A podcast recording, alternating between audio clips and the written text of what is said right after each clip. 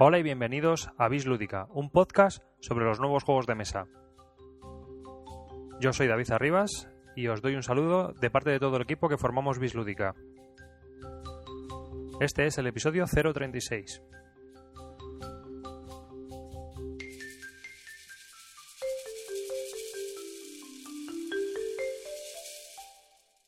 Este episodio, el 036, entrevistamos a Arturo García, diseñador de 1936 Guerra Civil, y como el número 36 significa tanto en este juego, ya que todo ronda alrededor del número 36 y casi todo lo que, Arturo hace lo intenta realizar alrededor de ese número, este episodio también lo hemos denominado así, el episodio 036. Arturo nos abrió muy amablemente las puertas de su casa para realizar esta entrevista que vais a escuchar a continuación bueno, ya sabéis que una vez que, la hayáis escuchado, pues ya sabéis que nos podéis dejar un comentario en bisludica.gmail.com o también nos lo podéis dejar en nuestra página web bisludica.blogspot.com. Que disfrutéis de la entrevista y bueno, a ver qué tal os parece.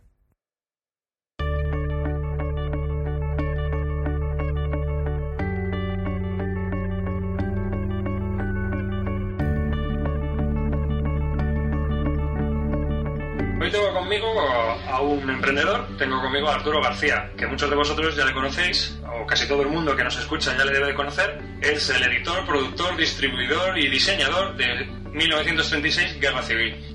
Hola Arturo. Hola, ¿qué tal? Te has dejado eh, comercial, servicio postventa y no sé si alguna cosa más. Relaciones públicas, etcétera, ¿no? Sí. Pues estamos aquí reunidos para, realizar esta entrevista que él muy amablemente pues, nos ha concedido y quería hacerte varias preguntas sobre todo, sobre todo tu proyecto, tus aficiones y todo lo que tiene que ver con, todo lo que, lo que es tu juego 1936 Guerra Civil. He de decir que este juego se puede conseguir en varias tiendas, todas, todas ellas las podemos conseguir en tu página web, que si nos das la dirección... Eh, www.1936guerracivil.com en esa dirección podemos entrar y ver un poco fotos del juego, la descripción del juego y también podemos encontrar eh, dónde se puede encontrar el juego, en qué tiendas y a qué precio. El precio es de 36 euros, es un juego de cartas bastante completito y, bueno, todo aquel que esté interesado pues ya sabe dónde puede conseguirle. Te quería preguntar, ¿cómo surge Ediciones Rotura, que es la editora de este juego, y por qué la creación de una editorial propia para la producción de un juego?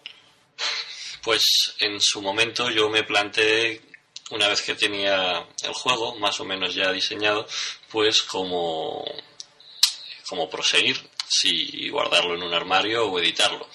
Decidí valorar la edición y en el análisis pues tanteé la posibilidad de que quizás alguna editorial lo hiciera, aunque no llegué realmente a hacer contactos en serio pero lo que sí que, veía es que el hecho de utilizar tantas imágenes de archivo y al mismo tiempo mm, ser un juego con una temática muy delicada que entrañaba ciertos riesgos y entendí que tenía que ser yo quien asumiera esos riesgos.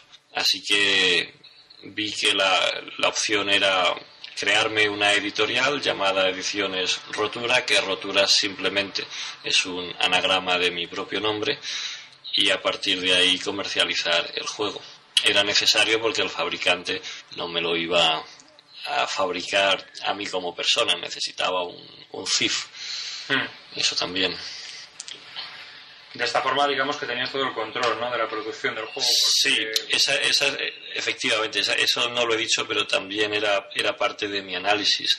El editarme yo mismo mm, me daba el control completo eh, sobre las decisiones del juego y me permitía tomar decisiones con criterios artísticos, por así decirlo, y no solamente con criterios económicos o de mercado. Claro, efectivamente. Puedes poner las imágenes que tú hayas encontrado o la que tú desees para esa carta en concreto o utilizar eh, todo cualquier tipo de, de, imagen o tema que tú quisieras. O puedo, por ejemplo, como hice, hacer que el número de cartas sea múltiplo de 36. Sí, sí. 252. Muy bien. Pues vamos a, pasar a hablar de tu juego. Me parece muy curioso lo de, lo de la editorial. Y me gustaría, me gustaría empezar a hablar sobre tu juego, 1936 Guerra Civil. Cuéntanos de qué trata el juego y cuéntanos un poco cómo funciona. Bueno, 1936 Guerra Civil es un juego de cartas cuya ambientación, como su propio nombre indica, es la Guerra Civil Española. No es un wargame, aunque la temática sea una guerra civil, ya que no tiene las mecánicas de un, de un wargame ni pretende simular la componente bélica del conflicto. Lo que pretende es eh, ofrecer una visión mucho más panorámica de todos los elementos de la guerra civil en distintos ámbitos. No solamente lo militar, que está presente, sino también lo político, lo cultural. Es un juego donde Evidentemente el objetivo es ganar la guerra civil llevando a uno de los dos bandos, donde cada bando no es un bloque monolítico, sino que hay todo un trabajo de estructuración de la información en facciones y por tanto es, es una aproximación a la guerra civil bastante amplia, aunque también debido a esa amplitud poco profunda. Sí, digamos que es un juego en el que eh, tienes un mazo que, toca todos los palos, ¿no? Se trabaja la guerra civil desde, desde, el campo diplomático al campo militar o incluso al campo social o de, de control político sobre, sobre el territorio. Bueno, hay distintas formas de alcanzar la victoria. Eh, la vía militar, la vía diplomática, la vía de la desmoralización del contrario. Y es un juego donde tú te diseñas la baraja y por lo tanto puedes decidir hacerte una baraja combinando cualquiera de estas tres formas de, eh, de alcanzar la victoria. Te puedes hacer una baraja muy militar, muy diplomática o una baraja más flexible, eh, combinando estos dos factores, o, la desmoralización del contrario. O sea, digamos que te puedes crear un mazo eh, con las 252 cartas. ¿De cuánto es el mínimo de cartas que necesitas? El mínimo 36, pero realmente mm, hay un máximo que es las cartas disponibles para tu bando. Es decir, nunca podrías hacerte una baraja con las 252. Cada bando tiene a su disposición entre 110, 120 cartas aproximadamente y entre, entre esas cartas escoge el jugador su hace su selección de ese mínimo de 36 cartas para, para jugar con ellas. Cuantas más cartas elija, más azar está metiendo. Digamos que en ese sentido es un juego de la familia de, juegos como puede ser el, el, Magic o la leyenda de los cinco anillos, etcétera, los, los juegos donde se hace el mazo. Dentro de que también una diferencia muy importante es que este no es un juego coleccionable. Sí, es un juego que tú te compras tu caja, hay 252 cartas y hasta aquí hemos terminado. Mm. ¿Pensáis sacar alguna expansión o piensas sacar alguna expansión para este juego? Bueno, ya ha salido una primera expansión en la revista Alea, que ha salido este mes de septiembre de 2009. Es una expansión que yo me planteé a principios de 2008 y entregué a la editorial que lleva la revista en la primavera de ese año una expansión que me permitió el recuperar algunos de los conceptos que había decidido no incluir en el juego editado por falta de espacio, recuperar y además darle una nueva vuelta, replantearme algunos de estos conceptos. Desgraciadamente mm, no podía plantearme una expansión en formato comercial con las mismas calidades que, tiene el juego el juego en sí mismo y esta me parecía que era una forma razonablemente aceptable para, para hacerlo. En el futuro sí que tengo un plan de sacar más ampliaciones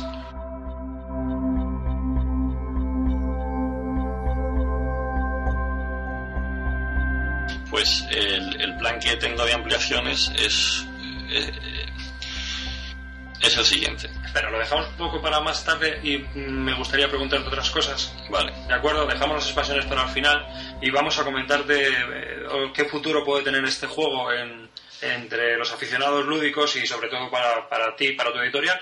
Y me gustaría algo que has comentado, ¿no? La expansión que, que se ha publicado de Alea no tiene la misma calidad de componentes que la edición original. Y de eso me gustaría hablarte, de, la, de los componentes y de la calidad de los componentes originales. Porque mm, yo he oído a mucha gente que, que le achaca este juego que este juego es caro. Y bueno, yo siempre he dicho que un juego de cartas o un juego no es caro depende de lo que tú estés dispuesto a pagar por las calidades eh, y, las veces que vayas a jugarlo, las veces que lo vayas a disfrutar y todo, todo lo que hay en esa parafernalia. Entonces, eh, estamos hablando de un juego que, según tengo entendido, mm, fue impreso y fabricado por Cartamundi. Correcto.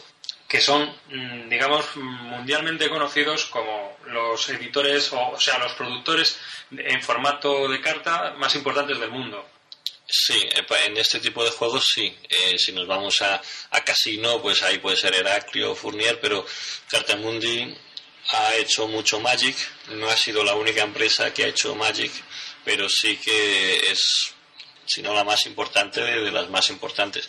Está, tiene su base en, en Bélgica y tiene fábricas en otros países. Y en su momento, cuando me planteé sacar adelante el juego, primero tanteé un poco eh, algunas fábricas de plásticos, pensando en las arandelas, o incluso con, Heral, eh, con Heraclio Fournier para el tema de las cartas, pero eran precios astronómicos y no tenían detrás un manipulado, un empaquetado, un retractilado, un...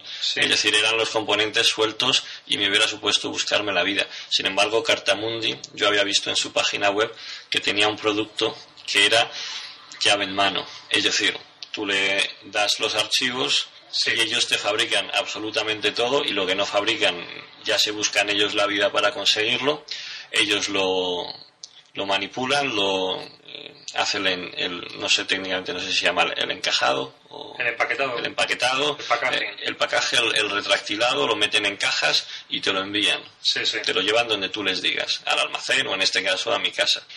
Y a mí eso, mm, además de que económicamente lo veía interesante, por las pocas molestias, las, pocas las pocas eh, los pocos contactos que yo había intentado hacer con fábricas, además me, me ahorraba un montón de tiempo y de, y de gestión. Y para mí eso era fundamental. Y entonces sí que es verdad que la calidad es bastante alta, que además en un juego que tiene una gran rejugabilidad como este yo creo que es fundamental. Y de hecho, eh, la prueba está en que con más de mil juegos ya distribuidos, Evidentemente no todos esos se han vendido, pero sí casi todos.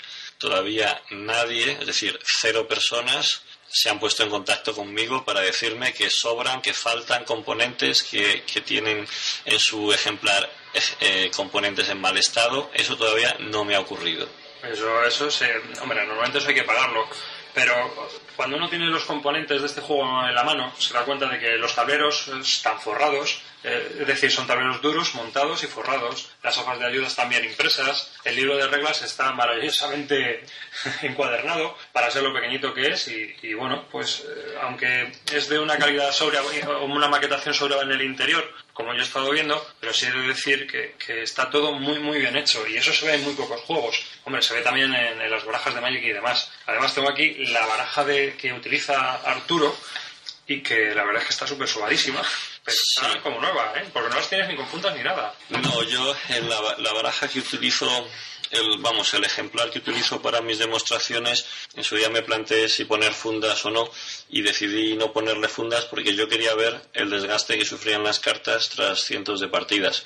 Y puedes observar aquí que tras cientos de partidas las cartas más usadas son están todavía perfectamente son perfectamente utilizables. Yo tiendo, tiendo, a ponerles a todas fundas, ¿sabes? Y me he quedado alucinado porque cuando he visto esta baraja he dicho, pero ojo, esto no puede ser. O sea, es alucinante.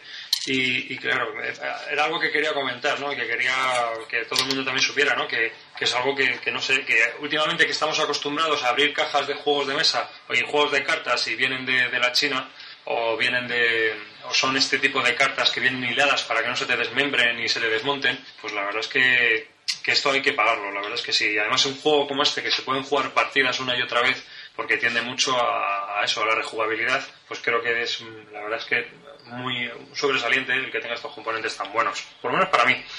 Mm, y ahora me gustaría también, pasando ya de los componentes, me gustaría preguntarte,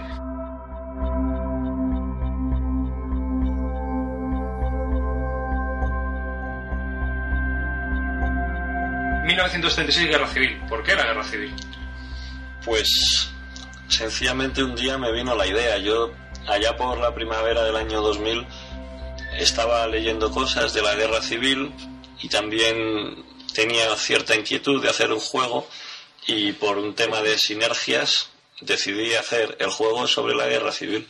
Eso me permitió leer cosas de la Guerra Civil y al mismo tiempo recopilar información para un juego que en aquellos momentos yo no sabía dónde, dónde iba a terminar. O sea, digamos que tú ya tenías una mecánica y se te ocurrió el tema o, estabas pensando en alguna mecánica. Al, principio era solo un deseo, al principio era solo lo atractivo que me resultaba la idea de, de ¿y por qué no un juego de la guerra civil? En, en mis primeras lecturas de libros y enciclopedias yo veía gran cantidad y gran calidad de material eh, fotográfico y también de cartelería y me daba la impresión de que ahí en potencia había un juego. Y las mecánicas vinieron después. Por eso creo que es acertado clasificar mi juego como un juego temático, porque porque realmente primero fue la temática y a partir de ahí yo me las intenté ingeniar para ir desarrollando unas reglas que encajaran dentro de esa temática. Sí, sí, sí es algo diferente a lo, mejor a como trabajan algunos diseñadores alemanes que crean una mecánica y luego le pegan un tema. Sí, eso es más típico de los Eurogames. Sí, pero mm, esto tiene una, una, virtud, yo creo, y es que el juego se te hace muy narrativo. Es decir, tú cuando juegas este tipo de juegos que son simulaciones históricas, al, al estar creados sobre una base histórica eh, y la mecánica intentando simular es, eh, lo que ocurrió en la historia, te encuentras con una especie de, en sí de, novela, de cuento, de narración, ¿no? Y cuando juegas, pues uno como que lo vive. Sí, yo creo que efectivamente lo has dicho muy bien. Este tipo de juegos permite esa sensación de estar o sea, viviendo la historia y, y, ser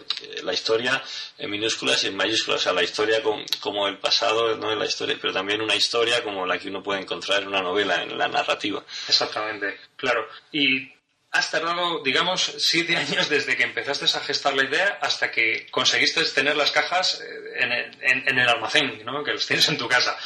Seis y medio. Seis y medio, documentándote y demás, o sea que... Pero no fue un trabajo o sea, es decir... Claro, no fue continuado. No fue continuado. Incluso, Todos nuestro trabajo. Incluso recuerdo un año que apenas avanzó el juego por circunstancias. Es decir, no, no, no fueron esos seis años y medio de dedicación continua. Así que tuve un par de años donde mis vacaciones las dediqué casi por completo a ir de archivo en archivo. En el de Salamanca, por ejemplo, ¿no? Salamanca he estado dos o tres veces, pero no, no utilicé ninguna imagen al final de ese archivo por temas... Eh, ¿De copyright? No, el, problema de Salamanca es que sus fondos son documentados son, son fruto del expolio, no son fruto del legado. Entonces, yo cuando solicité utilizar fondos de Salamanca, la respuesta del archivo fue no podemos darte permiso para usar unos fondos de los que nosotros no tenemos los permisos, porque nadie nos los ha cedido.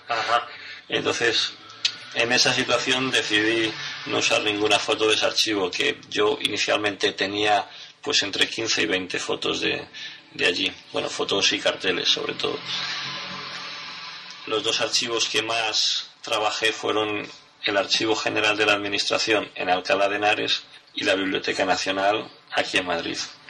Mm, yo creo que más o menos entre el 80-85% de las imágenes son de esos dos archivos.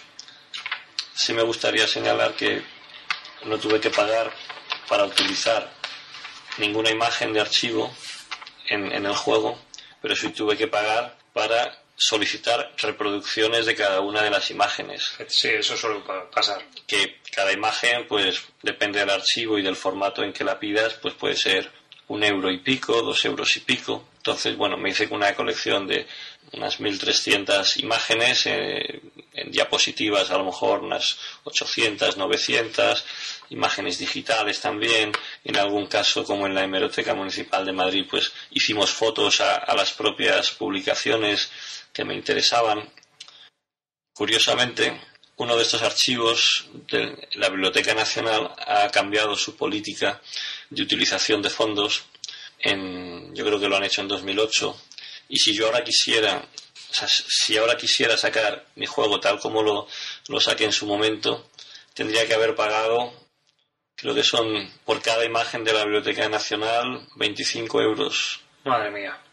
O sea, me hubiera aumentado los costes, pues si hay a lo mejor 100 fotos de la Biblioteca Nacional, pues en 2.500 euros. Sí, sí, increíble.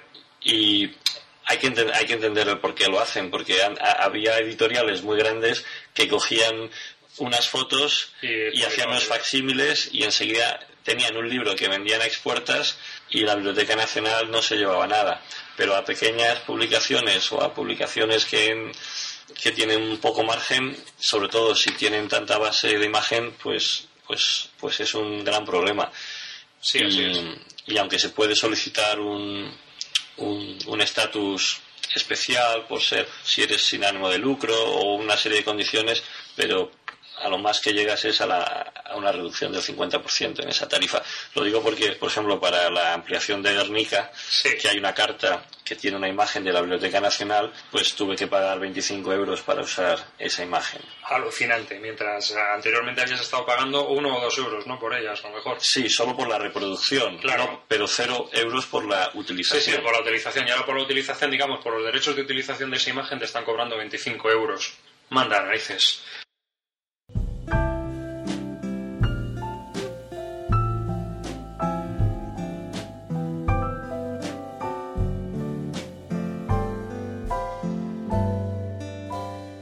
Que digamos el desarrollo y el diseño del juego ha sido así y me imagino que también te habrán tenido que ayudar mucha gente a todo esto, ¿no?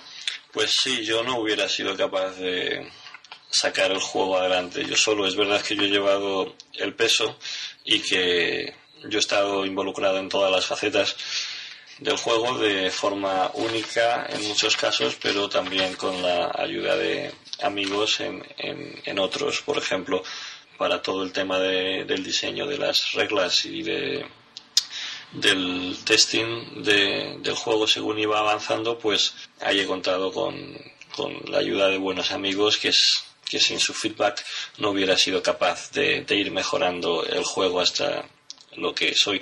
También algún amigo me ayudó en, en hacer fotografías en, en la hemeroteca municipal de Madrid, que está aquí al lado, para coger imágenes de, publicaciones o cuando me trajeron los tres palés a casa, pues pude reclutar una docena de amigos para en un par de horas hacer una cadena y subir entre todos todas las cajas y llenar mi salón. Es decir, hay, hay, hay personas que, que me han ayudado de forma fundamental y bueno, sus nombres están en el libro de, de reglas que acompaña el juego en la sección de agradecimientos. Muy bien.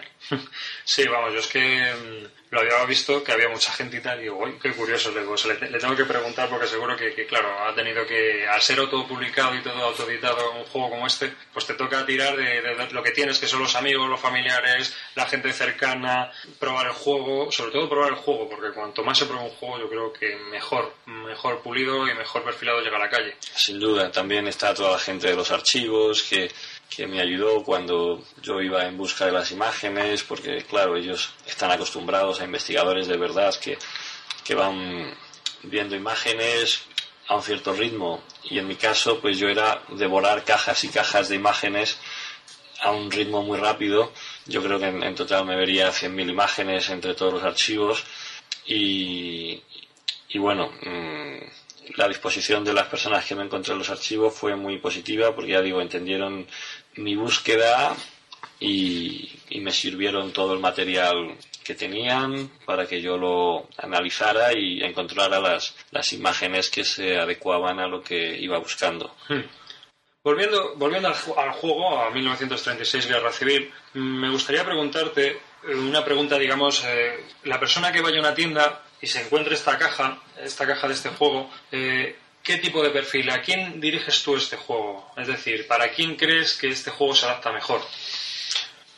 Hombre, yo creo que el que ha pasado por el Magic y, ya no está en esas, creo que puede encontrar un buen juego con el que continuar ese tipo de, de partidas.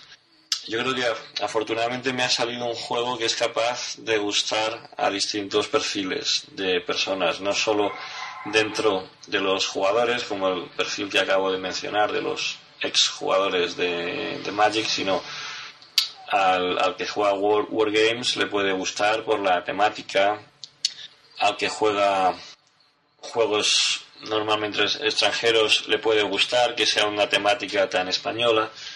También al que le gusta la guerra civil, aunque no sea jugador, le puede resultar curioso una aproximación al conflicto en este formato. Yo un poco iba contando con, con estos perfiles para, para poder sacar adelante la tirada de, de aproximadamente 2.000 ejemplares, que en su momento yo no era consciente, pero es una tirada bastante elevada para lo que es el mercado español.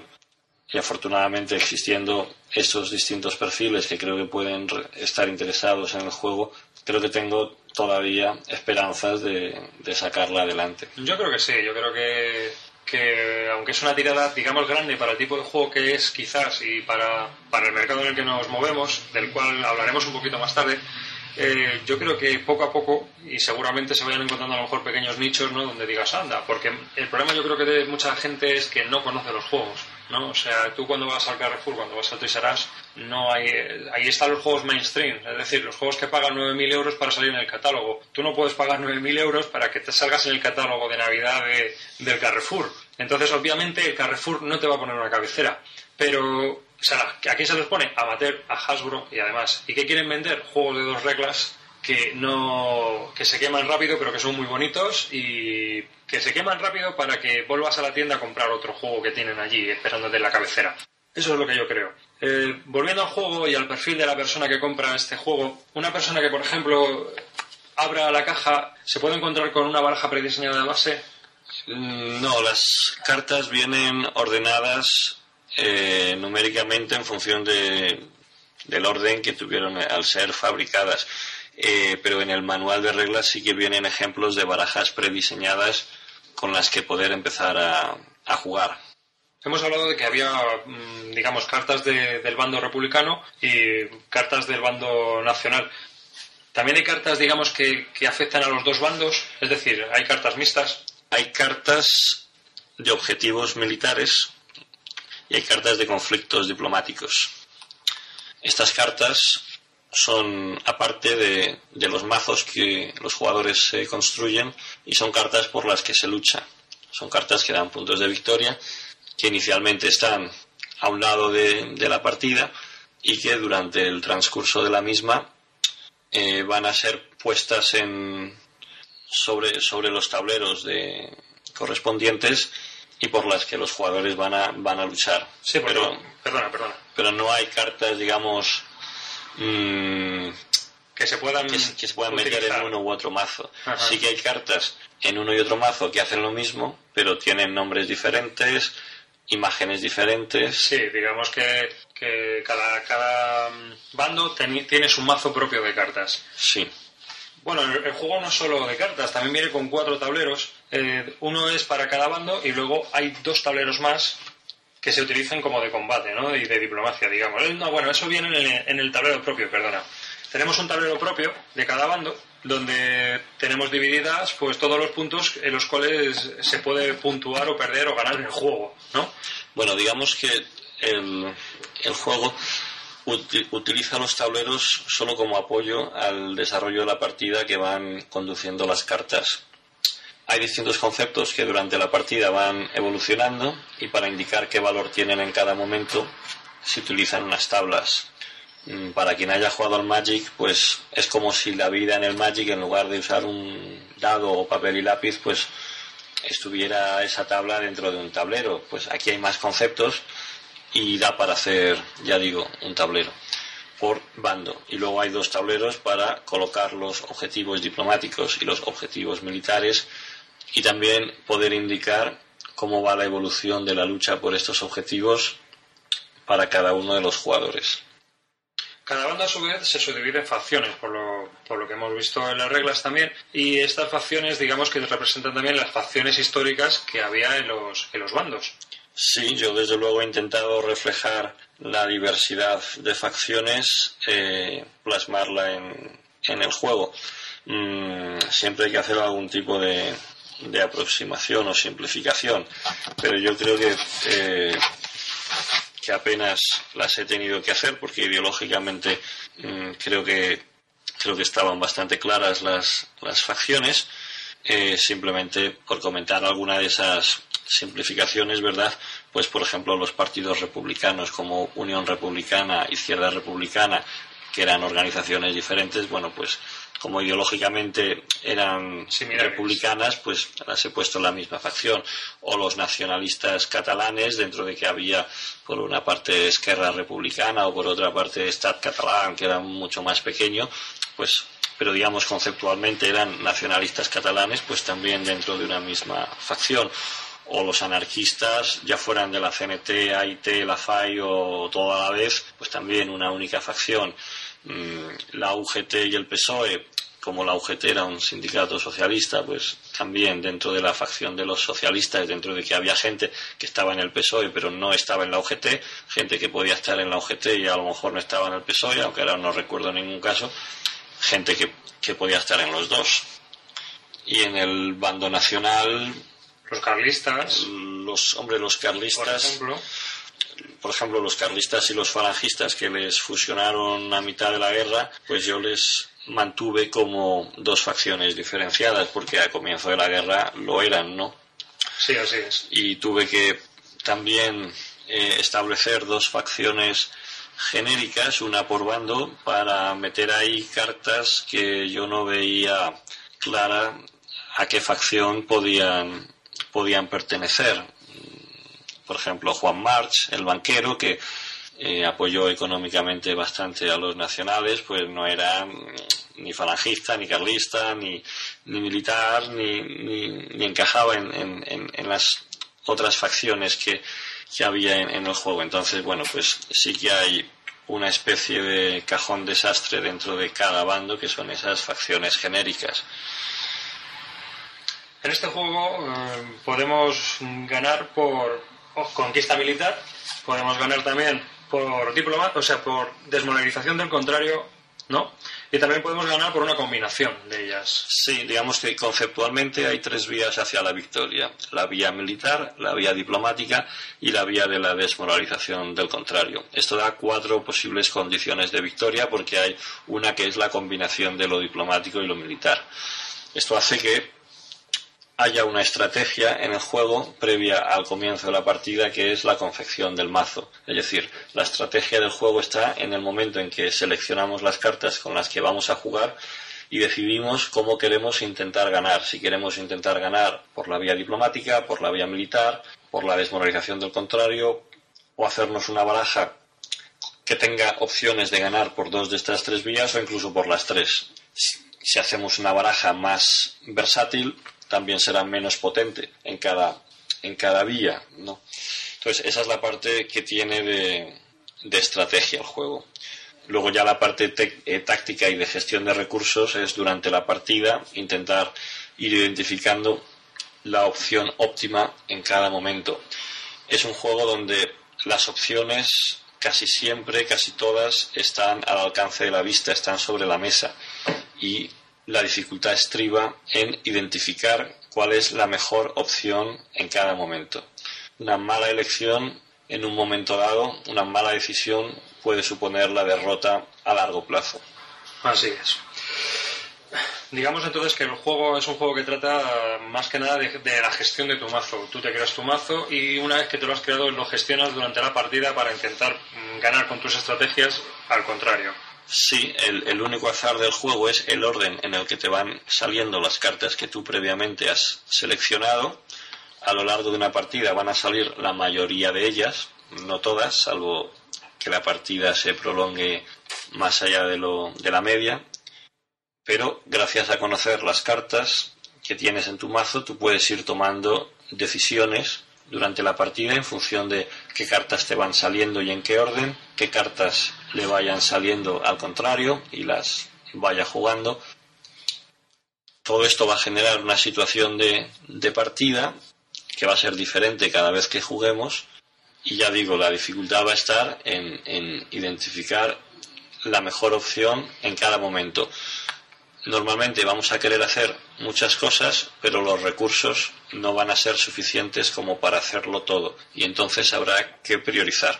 Sí, digamos Y- que vas a tener que tomar decisiones. Claro, y ahí es donde está la gracia del juego. Si pudieras hacer todo, sería menos divertido. Obviamente, al tener limitaciones, no, tú te ves obligado a sacrificar. Digamos, es decir, A pues no, tienes que, exactamente, tengo que decidir, dejo esto a un lado y me centro en esto otro. Además, como hay varias formas de alcanzar la victoria, tú tienes que intentar determinar hasta qué punto gastar recursos en ir hacia tu victoria y hasta qué punto gastar recursos en impedir la victoria del contrario. Exactamente. Es un juego de muchos equilibrios. Algo que te quería comentar también por lo que veo es que este juego es, digamos, de experiencia. Es decir, que tú necesitas jugar varias veces para ir cogiendo un poco, eh, digamos, eh, la forma física al juego y poder ir mm, evolucionando en él y cada vez ser más competitivo. Efectivamente, es un juego que tiene bastante rejugabilidad y que además para sacarle todo el partido hace falta jugar varias veces porque es la única forma que tienes de saber valorar la importancia de las distintas cartas, la importancia de los distintos efectos de, de las cartas a la hora de tomar es- esas decisiones que comentábamos y priorizar unas metas u otras. También te quería preguntar, eh, digamos, si, si es eh, una vez que el juego se ha adquirido, digamos, las nociones básicas para aprender a jugar, es ágil, es eh, como en el Magic que te ocurre, que, que te puedes a lo mejor ver sobrepasado por, por todo, todo tipo de cartas que hay, pero una vez que empiezas a jugar es muy dinámico, es muy ágil, y una vez que ya estás metido en el juego, pues es un pim pam, pim pam, por aquí te doy, por aquí me das, y a ver cómo, cómo salgo yo de aquí.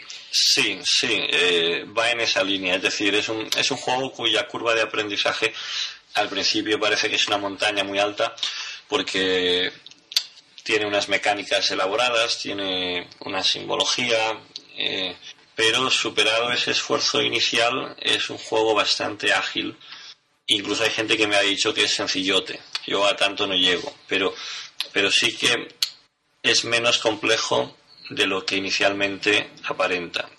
Más que complejo, yo siempre digo que es elaborado, porque para capturar toda la riqueza de matices de la guerra civil y plasmar todos los elementos que en, que en ella tuvieron un- una cierta importancia, pues había que hacer un juego elaborado con, con- toda una serie de, de reglas y de conceptos. Pero ya digo que superado ese, ese esfuerzo inicial, el juego es muy ágil y, y no tiene mayores complicaciones. A diferencia de otros juegos de gestión de mazo, como por ejemplo a- actuales que están de moda, Race for the Galaxy o demás, no sé si los has probado o los conoces, eh, este tiene, me parece, una carta única, digamos, por mazo, ¿no? Eh, todas las cartas son únicas porque yo es lo que en su día me propuse, cada carta una imagen diferenciada. Es verdad que hay juegos que utilizan una imagen en varias cartas, pero yo opté, dada la riqueza de imágenes que, que hay sobre la guerra civil en cartelería, en fotografía, y que como habíamos comentado antes, pues no tuve que pagar por utilizarlas, pues para mí la opción evidente era que cada carta fuera una imagen diferente porque eso me permitía plasmar un elemento diferente de la guerra, ya que aunque dos cartas hagan lo mismo, si tienen una imagen diferente, un nombre diferente, me permitía escribir un, un texto a pie de carta también diferente y contar algo distinto. Esto hace que el juego tenga mm, 252 cartas, pero 252 cartas diferentes. Correcto, desde el punto de vista de, de lo que es la imagen Artístico. eh, y la ambientación histórica, efectivamente son 252 cartas únicas.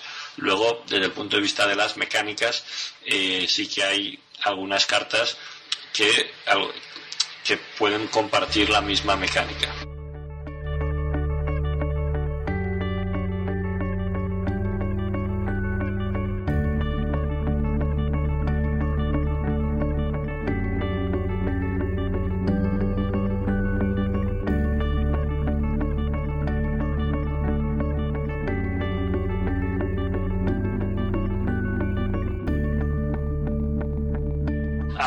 Tanta carta, puede haber alguna, digamos, eh, muchas veces ocurre que en estos juegos de cartas eh, siempre hay veces que hay una carta que es más floja que otras o cartas, digamos, eh, como las Marías en los estudios, ¿no? Es decir, que se te quedan un poco colgadas luego a, a la hora de haber jugado y jugado y jugado y te das cuenta y dices, uy, esta carta me la podía haber ahorrado. Eh, sí, es decir, mm, no todas las cartas tienen la misma importancia y aquí no estoy hablando de importancia histórica. Hay cartas que son solo para determinados tipos de baraja, porque a lo mejor tienen condiciones eh, que, digamos, para, para ser utilizadas de forma óptima se tienen que dar determinadas condiciones que no se van a dar fácilmente, solo si te haces determinados tipos de baraja, y otras que son más flexibles, más versátiles, que casi en cualquier tipo de baraja te van a venir bien. Pero parte del juego es ir descubriendo esas cartas. Es decir, claro. Mm, es, parte de, digamos, de, la experiencia y del, disfrute del, propio juego. No hay ninguna carta inútil, pero sí hay cartas eh, más valiosas que otras. Mm. Hemos hablado mucho del Magic eh, mientras hablábamos del desarrollo y la mecánica de este juego. Y tú has jugado mucho al Magic, ¿no? Me imagino. Eh, yo jugué al Magic cuando llegó en el año 94, empecé, cuando todavía las tierras dobles nadie las quería porque la gente pensaba que era pues como dos tierras, para que, para que os hagáis una idea. Y lo dejé en el año 96. Estuve menos de dos años jugando al Magic. Sí, el Magic además es un juego que, que exige total atención, total o sea, si juegas a Magic, juegas a Magic, no juegas a otra cosa. Por lo menos lo que yo viví en aquella época que, mm, yo no jugaba tanto al Magic, sino que tenía una baraja para jugar con los amigos del club donde me encontraba, pues ellos, eh, la gente que jugaba al Magic solo se dedicaba al Magic, era como el ajedrez. Demasiado absorbente, sí. Bueno, hemos hablado antes y lo volvemos a recordar para que nuestros oyentes lo sepan. Este juego se puede encontrar sobre todo eh, en tiendas físicas, en tiendas especializadas. Eh, hay una lista en la página web, en 1936guerracivil.com, y el, juego cuesta 36 euros. ¿Las tiendas, las, hay alguna en especial que quieras comentar o algo aquí en Madrid? O... No, yo creo que. Mm, Pueden visitar. Todas, las tiendas que aparecen en los puntos de venta son, válidas. son válidas para comprar el juego. En algunos casos pueden no disponer de, ejemplares en este momento, pero si se les piden. Eh, lo tendrán. Y luego, mm, sobre los 36 euros, yo quería comentar una cosa curiosa. Y a mí me parece que, a veces eh, estas críticas de precios caro, no es caro, claro, es caro si tú ves la caja y ves el tamaño, pero es que ahí, ahí va todo súper ajustado por lo que veo. Pero si lo comparamos, por ejemplo, con el último lanzamiento que ha habido de Edge, el del juego de, la llamada de Chulu de, de, cartas, el Living Card Game, este también, un juego coleccionable, pero no, no del tipo coleccionable. Bueno, una cosa muy rara. Eh, vale más dinero que este juego, trae la mitad de cartas y la mitad de cosas y nos lo venden en una caja llena de aire. O sea, que yo viendo, viendo un juego, viendo el otro, pues tampoco veo que, los juegos sean ni caros ni baratos. O sea, es que creo que cada juego, y, en este caso, una vez que lo he tenido en la mano, que lo he tocado y que lo he estado sobando, pues me da la impresión de que aquí los costes están muy ajustados. Eh, sí, eh, yo tengo un pequeño handicap y es que el tamaño de la caja del juego algunas personas les transmite que es un juego caro por el precio que, tiene. Pero es al contrario, y me explico. Yo el precio de 36 euros era el que tenía pensado desde antes de, ser consciente de cuánto me iba a costar fabricarlo. Al final me mantuve en mi decisión, aunque eso dejaba unos márgenes pequeños. De forma que yo tengo que ser mi propio distribuidor y también las tiendas, eh, pues el margen con mi juego es, menor que con, otros juegos y de ahí que yo les esté muy agradecido a todas ellas por apoyarme en esta aventura personal. Es verdad que yo quise que no hubiera aire en, en, el juego, es decir, que los componentes ocuparan prácticamente toda la caja. Primero, por una cuestión ética, yo no quería vender aire y también por una cuestión logística. Si yo hubiera hecho el juego en una caja el doble de grande, en lugar de tres palés, me hubieran traído seis palés a casa. Y eso hubiera ocupado un volumen que lo hubiera hecho inmanejable. Bueno, siempre puedes ponerlas apiladas y hacerte un mueble en el salón, ¿no? Y digamos que vas montándote ahí un poco el laberinto, madre mía. Sí, porque podría haber sido bestial. Pero vamos, que yo creo que por la calidad de los componentes, la cantidad de los componentes, yo creo que es un precio muy competitivo a poco que alguien se pare a analizar qué es lo que el juego ofrece. Sí, mismamente este número de cartas eh, en, un juego como en el Magic sale mucho más caro. Sí, sin duda. a ver, y estamos hablando de un juego que tiene unas tiradas brutales y también tendrá, aunque bueno, estamos pagando también un poco la marca, ¿no? Y el juego, pero realmente yo creo que, que también estamos pagando, pues, pues eso, más de lo que se que, que quizá en este juego que tiene unos costes mucho más, más ajustados. Eh, también, también tienes que tener en cuenta que que cuando hablamos de la industria, pues ahí hay unos sueldos que hay que pagar, una, o sea, una continuidad en las editoriales, en todo el mundo, y eso también hay que pagarlo. Yo el mío no lo estoy haciendo por dinero. Mm, si yo me hubiera puesto un, un, sueldo, por así decirlo, por hacer esto, o sea, si yo todo el esfuerzo que he hecho en este juego me lo hubiera autopagado, los números serían no ya rojos, o sea, rojísimos. Sí, sí. Lo que pasa es que mi esfuerzo y mi tiempo, pues al juego le cuesta cero, porque yo se lo doy gratis. Claro. Pero todo lo que es la fabricación, que ha sido lo más caro, todo lo que es mm, los gastos que he tenido de, a la hora de pedir las imágenes o los archivos, los gastos de la asesoría contable que me lleva las cuentas, pues todo eso sí me gustaría recuperarlo. Además, me parece legítimo. Claro, claro, eso es lógico, pero sí es verdad, en eso lleva razón, ¿no? Una, editorial pues tiene que pagar sueldos, tiene que pagar ilustraciones, tiene que pagar una logística y tiene que pagar muchas cosas que, por ejemplo, pues tú has puesto de tu parte gratuitamente y altruistamente con tal de que tu juego pues, pues esté en las tiendas y lo podamos disfrutar los demás. Pues lo dicho, 36 euros lo podéis encontrar en tiendas online y lo podéis también encontrar en tiendas físicas que podéis ver la lista en la página web de 1936guerracivil.com.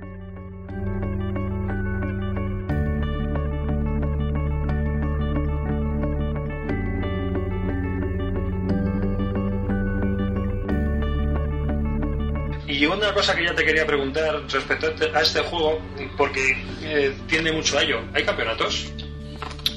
Los ha habido. Ha habido pequeños intentos por mi parte de hacer alguna liga, algún torneo, pero desgraciadamente no han tenido el éxito que a mí me hubiera gustado. Sí que hay algunas personas que son entusiastas del juego y se han apuntado a todos estos eventos, pero Mm, nadie fuera de Madrid ha organizado nunca nada, que yo sepa, y si lo han hecho no me, lo han dicho. Y aquí en Madrid hemos hecho dos, en estos casi tres años, dos torneos y una liga. Los torneos, en los torneos hubo cinco jugadores en cada uno y en la liga inicialmente nueve, pero al final hubo que dejarla a medias sin terminar porque, porque bueno, pues las cosas que pasan, la gente deja de poder jugar o de poder quedar y... Sí, normalmente si no son juegos mainstream, que va un montón de gente en plan Magic, que se juntan 400 personas a jugar, es difícil hacer... Es cuestión de masa crítica. Mm, es decir, lo que, lo que me pasa a mí es lo mismo que le pasa a, cualquier juego que intenta organizar campeonatos. Lo que pasa es que si la base de jugadores es 10 veces mayor, pues eh, en, en, los torneos pues, pues tienes 10 veces más gente. ¿Te consideras eh, contento, a gusto? ¿Has cumplido tus expectativas que tenías con respecto al juego?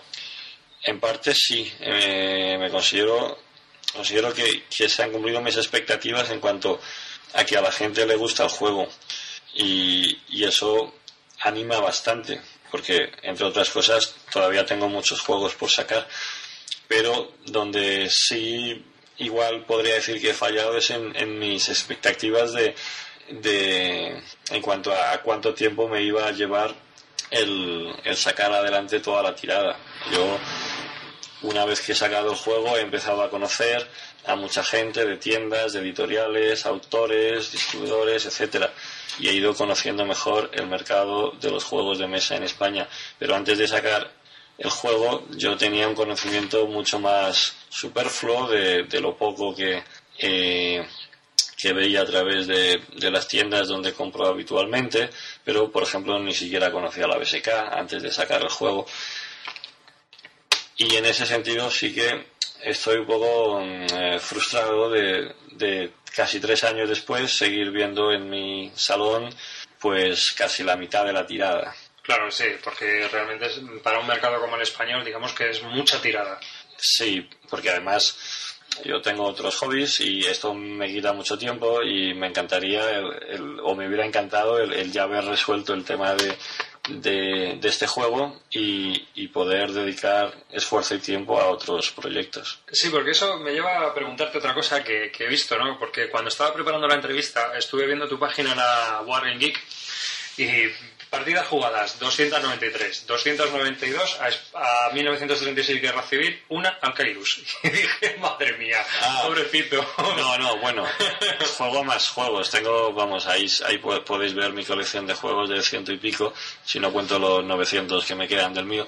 Y lo de, lo de esa partida del Kairus puede ser engañoso, es verdad que que en, su momento pues a lo mejor puse no, seguro que puse esa partida al Kairus pero, pero no he puesto partidas de otros muchos juegos que, que sí he jugado y, a mí me sonaba que la había quitado precisamente para no, para no dar esa impresión de que solamente había jugado a ese juego una partida, porque he jugado partidas a muchos otros juegos.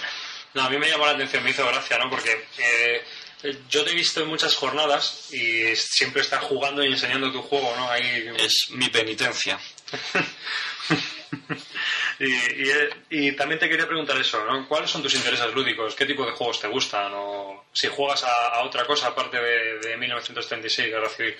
Eh, pues juego poco a otros juegos, porque entiendo que mientras no me libre de, mi propio juego, mm, me sale más a cuenta el ir a unas jornadas y, y mostrar ahí mi juego que no ponerme a jugar a otros juegos. A mí me gustan los juegos de tipo Eurogame, incluso fillers. Nunca he sido de Wargames. Los juegos de hexágonos nunca me llamaron mucho la atención por ser demasiado centrados en, en lo bélico. Siempre fui más de Avalon Hill al comienzo de los 90 con el Civilización, el República de Roma, los temáticos, Britannia, los temáticos, sí. Luego empecé con los de Río Grande, cuando empezó a publicar el Grande, el Caballero. Eh, sí, el Grande está bastante bien y luego fillers y juegos así más light, tipo Beans, mm, el Bang o el Ubongo. Estos juegos también son, son divertidos. El Catán, Carcassonne. Sí, nosotros también La verdad es que a mí hay muchos de estos juegos que también me gustan bastante, ¿no? También juego a cosas más pesadas, pero tengo menos oportunidad, ¿no? Porque normalmente uno siempre tiene más tiempo digamos que tienes más tiempo para tener poco tiempo libre, ¿no? Y muchas veces la gente que se te junta en casa y demás, pues son jugadores ocasionales, o familias, o amigos con las parejas, y bueno, pues juntas un poco en el salón, haces un batiburrillo, juegas un par de cosas y, te pasas la tarde divertida y, ya está tomando el café, ¿no? y juego mucho más a esos juegos que a otros a lo mejor que necesitan una planificación, necesitas sentarte, estar toda la tarde jugando. Yo me acuerdo, por ejemplo, el Britannia, de las seis horas no te quita nadie. Pues yo es que no me acuerdo, lo jugué por última vez hace mucho. Claro, el Civilization, ¿no? El Civilization, eh, cinco horas no te las quitaba nadie. O sea, si, si, había cinco jugadores, ya si, y ya si metías el avance Civilization, empiezas sábado por la mañana y acabas ya por la noche. Bueno, es que yo, yo jugaba al avanzado. Claro. O sea, eran muchas horas y el República de Roma ya yo, mis, cálculos eran de que se necesitarían 40 horas para terminar una partida, si no se la República, con las, tres épocas, pero yo nunca pasé de la primera. Nosotros hemos jugado, pero, o sea, empezábamos con, eh, hemos jugado con las tres barajas, pero independientemente, nunca hemos hecho una campaña, porque es que son, como dices tú, o sea, 40 horas ahí, a piñón. Y aunque vayas un fin de semana, pero la verdad es que ese juego mm, yo creo que se disfruta en caliente. Entonces, hay que estar ahí para vivirlo, ¿no? Yo hace mucho que no juego en República de Roma. Sí, bueno, ahora le van a, hay una especie de preorden, están pensando en republicarlo, o sea, en volver a reimprimir y editarlo de nuevo por otra compañía. Así que a lo mejor le volvemos a ver en las estanterías. Eh, te quería comentar, ¿cuál ha sido la respuesta de tu juego de 1936 Guerra Civil en el extranjero? ¿Ha despertado interés aún con la dependencia del idioma que tienen las cartas? Pues yo creo que ha despertado mucho interés a unas pocas personas yo sé porque las tiendas me lo dicen y porque veo también usuarios en la BGG que hay juegos que han, que han ido a, Francia, Suecia, Italia, Reino Unido, Canadá, Estados Unidos, Australia y otros países. Por una parte, uno nunca sabe si son españoles exiliados que piden el juego desde allí, ya que están residiendo en el extranjero, o, directamente son extranjeros. Yo sé que algunos son extranjeros y, y sí que les ha llamado la atención, pero yo creo que en cantidad son pocos. A mí me hubiera gustado o me gustaría eh, que, hubiera llamado bastante más la atención, pero tengo un problema de distribución, de márgenes, tengo un problema de dependencia del idioma que hace que no sea fácil. Ya veo, ya. Claro, sí, porque aquel que lo coja tiene que saber hablar español, si no, no va a poder jugar. Hombre, en la página web tenemos, tengo el, el manual eh, traducido al inglés y al francés.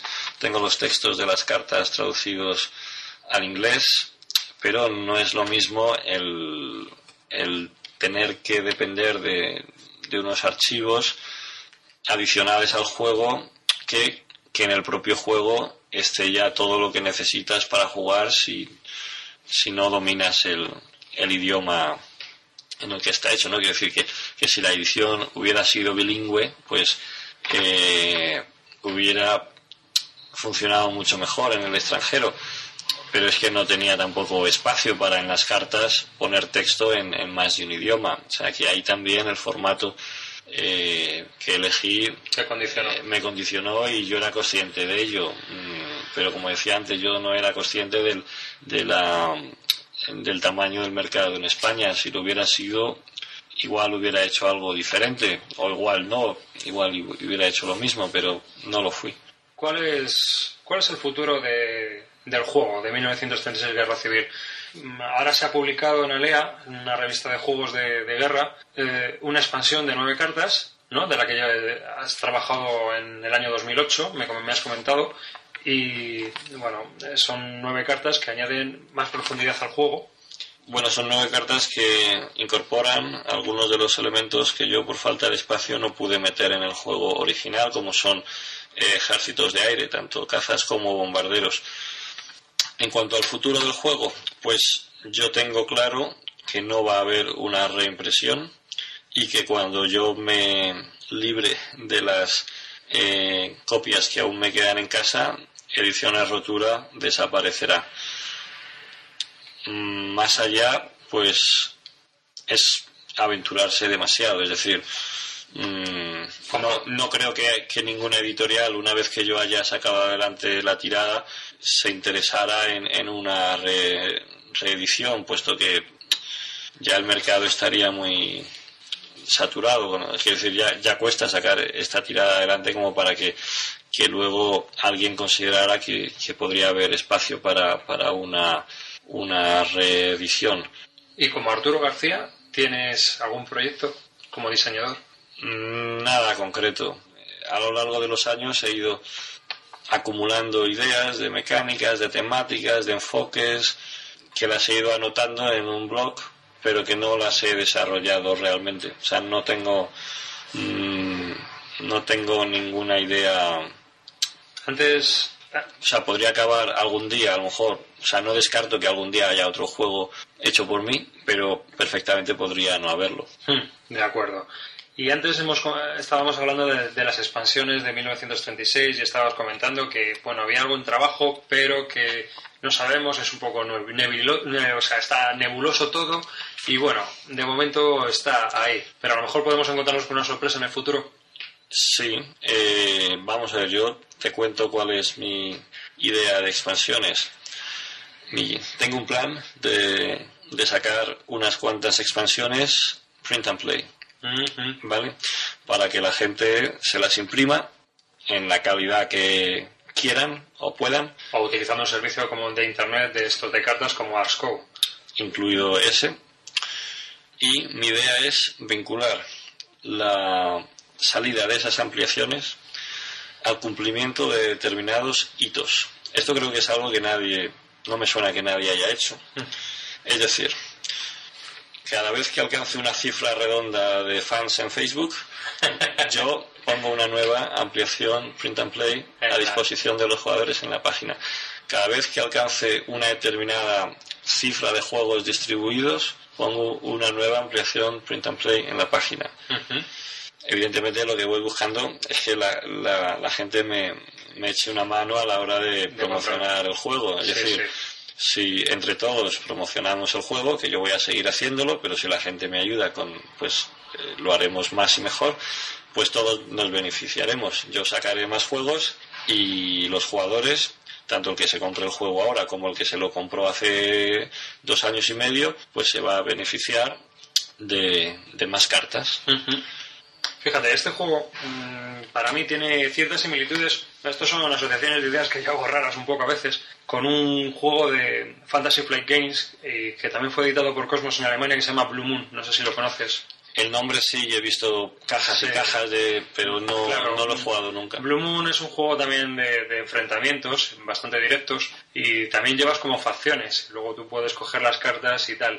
Digamos que es una idea en cuanto a la distribución de las cartas y demás parecida a la tuya, pero ellos en vez de sacar una caja con todo, digamos que sacaron una caja con dos cositas sacaron más pasta, claro, porque te venden una caja con 60 cartas y te sacan 20 euros y luego te van vendiendo cajitas con otros 30 cartas de cada facción. Es como si tú hubieras metido, por ejemplo, los, militares y los republicanos y luego fueras vendiendo el resto de las facciones en cajitas.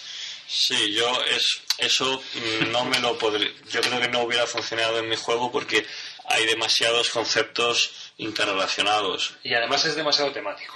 ¿No? Mm, es algo que es muy preciso. Es muy temático, no sé si demasiado, pero sí muy temático. Lo otro es fantasía, entonces... La fantasía es mucho más libre, es decir, tú cuando haces un juego de fantasía no tienes ninguna limitación a la hora de ambientar las cartas, te puedes inventar el dragón verde que hace no sé qué y el mago negro que hace no sé cuántos y todo entra dentro de, de la coherencia mágica, ¿no? Pero en un juego de ambientación realista no puedes poner a Manuel Azaña que se va al frente a dar mamporros contra un tanque por ejemplo. Pero ahí está el reto de un diseño, digamos, mucho más adaptado a una, a una temática, ¿no? El, lograr superar esos escollos de ambientación. Bueno, pues a ver si suerte podemos ir viendo esas expansiones Print and Play y que la gente pues vaya, vaya apoyando este proyecto que a mí me parece bastante interesante y también a todo el equipo que forma Bislúdica y me gustaría preguntarte cómo ves, eh, ya un poco terminando esta entrevista, ¿Cómo ves el mundo de los juegos de mesa desde, la posición en la que tú te encuentras, que es privilegiada? Porque muchas veces nosotros, cuando nos juntamos a hablar, hablamos de que vivimos en una, especie de microcosmos, ¿no? Eh, tanto mi compañero de, aventuras lúdicas como yo vivimos un poco en nuestra casa, con nuestro juego, con nuestros grupos de gente, pero no tenemos contacto o el contacto con las tiendas, con los distribuidores, con las editoriales, como lo tienes tú, por ejemplo. Y nos gustaría saber tu, tu visión de cómo ves el mundo de los juegos de mesa en España. Pues se me ocurren varios comentarios. En primer lugar, creo que es un mundillo muy sano, lleno de gente estupenda y puede parecer peloteo, pero realmente después de haber estado en muchas jornadas por toda la geografía española, casi toda la gente que me he encontrado, por no decir toda, es súper majísima, incluidos los que llevan tiendas y de esa forma se pueden establecer relaciones de confianza con las que, por ejemplo, proyectos como el mío, pues pueden salir adelante. Porque yo una de las cosas que sí necesitaba para sacar adelante mi juego era una relación de confianza con, las tiendas, ¿no? Y eso ha sido muy sencillo por cómo, por cómo es la gente que, que las lleva, ¿no? Tanto las online como las físicas. Creo que el mundo de los juegos de mesa está también un poco compartimentado. Yo he ido a jornadas de más enfocadas a los Eurogames, jornadas más enfocadas al rol, jornadas más enfocadas a los Wargames y he visto colectivos diferentes, con cierta intersección también, pero creo que hay una cierta compartimentación. Sí. Es bueno, era si el término era correcto. Luego, también otra impresión que tengo es que no sé si hay ya demasiadas editoriales y demasiados juegos. Yo no sé si el, mercado es capaz de absorber tantos juegos y no sé si alguien, alguna editorial, desgraciadamente, se la va a pegar. Mm, pero también por otra parte, si el mercado creciera, también surgirían nuevas editoriales, habría aún más juegos y probablemente también alguna editorial se la acabaría por pegando, solo que al ser el mercado mayor el golpe sería más fuerte. Es decir, yo creo que todo el mercado crece hasta que deja de hacerlo y en el momento que deja de hacerlo alguien se la, se la, pega. Entonces, bueno, pero sí me ha llamado la atención pues que en los últimos años haya habido eh, muchos más juegos editados en, España y, y, más editoriales que han ido surgiendo. Pero yo sí que también noto una eh, falta de eventos para promocionar el hobby. Hay iniciativas como Córdoba, el festival que hacen en octubre o, u otros, otras jornadas, pero yo creo que eh, ahí se podría hacer más. Y quizá también el enfoque, ¿no? El enfoque que se da a esas, a esas reuniones. Porque muchas veces como que queda patente de que, de que es una panda de frikis que se juntan allí a jugar. Sí, y aunque, hombre, pues yo por lo menos tengo una componente friki, pero mm, eh, no, no solo somos eso, es decir, la, y, a veces el, dar esa impresión puede ser un poco contraproducente. Yo creo que los hobbies de mesa, eh, los juegos de mesa son un hobby muy agradecido, muy mm, enriquecedor a todos los niveles, a la hora de establecer relaciones sociales con las amistades, a la hora de someterte al reto que supone mm, bajo unas reglas tomar decisiones para intentar ganar la partida, tienen una relación calidad-precio mm, bastante buena si se compara con otros, mm, otras formas de ocio mucho más destructivas. Sí, nosotros, eh, perdona que te interrumpa, pero me gustaría añadir, nosotros muchas veces cuando jugamos a un juego, ¿no? nosotros hemos comprado bastantes juegos. Lo que pasa es que luego también nos deshacemos de muchos, es decir, los cambiamos, los vendemos y, claro, digamos que rebajamos el precio de venta, ¿no? Si yo compro un juego por 24 euros, a lo mejor lo vendo por 18 o lo vendo por 16, depende. Pero, ¿por dónde vas a estar? ¿Una hora, cuatro o cinco personas por 6 o 7 euros, que es la diferencia por lo que lo estoy vendiendo?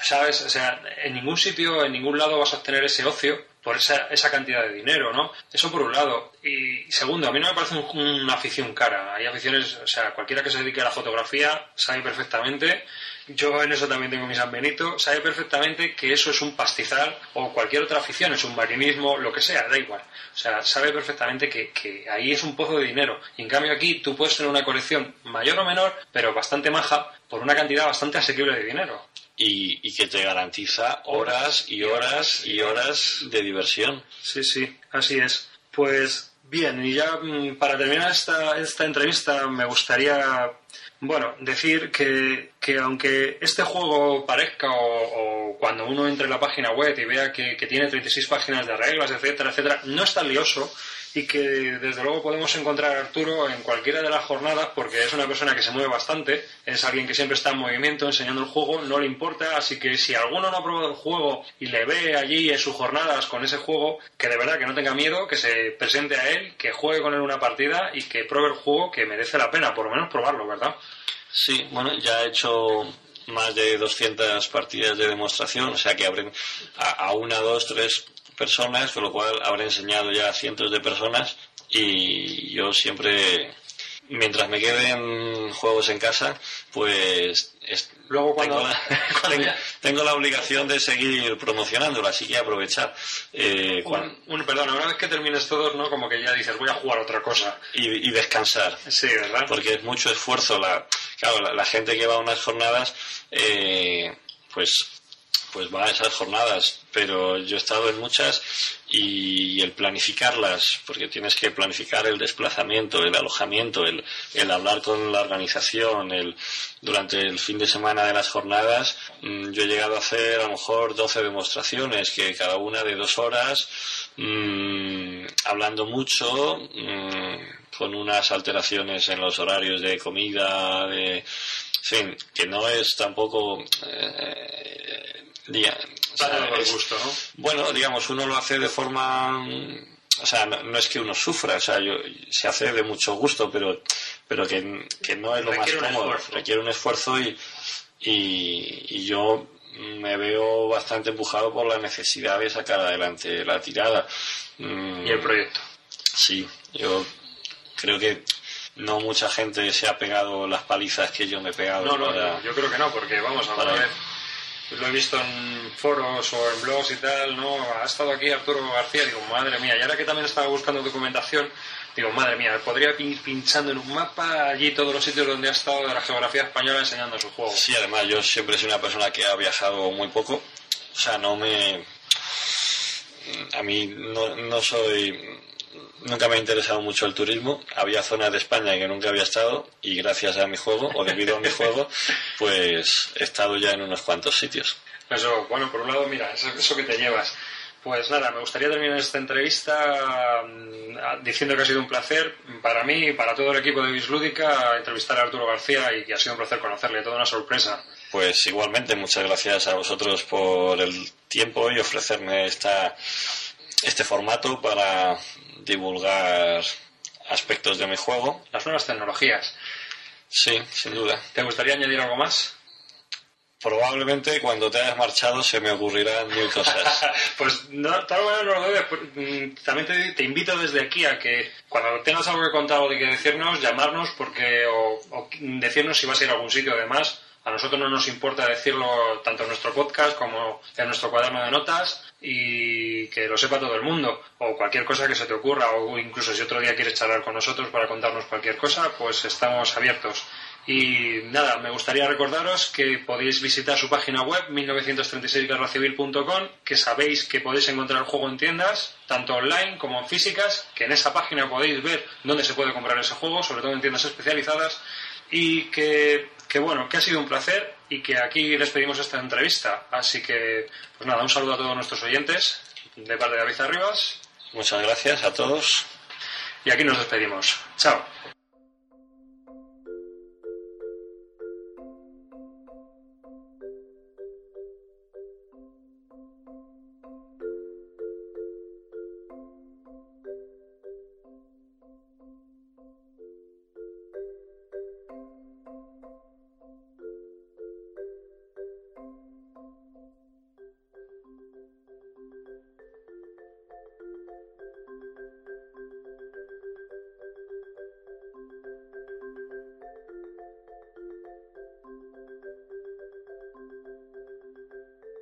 Aquí termina este episodio 036. Espero que esta entrevista os haya parecido tan interesante como me parecía a mí en su momento realizársela a Arturo García.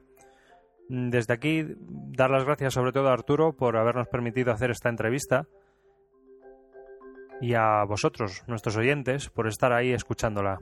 Espero que sea de interés y que dejéis vuestros comentarios en bisludica.blogspot.com en nuestro correo electrónico bisludica.gmail.com y que siempre si lo deseáis podéis visitar nuestro mapa de oyentes y dejar allí vuestro monigote para saber de dónde nos escuchan, eh, que se encuentra ahí en nuestra página web. Ha sido un placer estar con vosotros y hasta el próximo episodio de Bislúdica, un podcast sobre los nuevos juegos de mesa.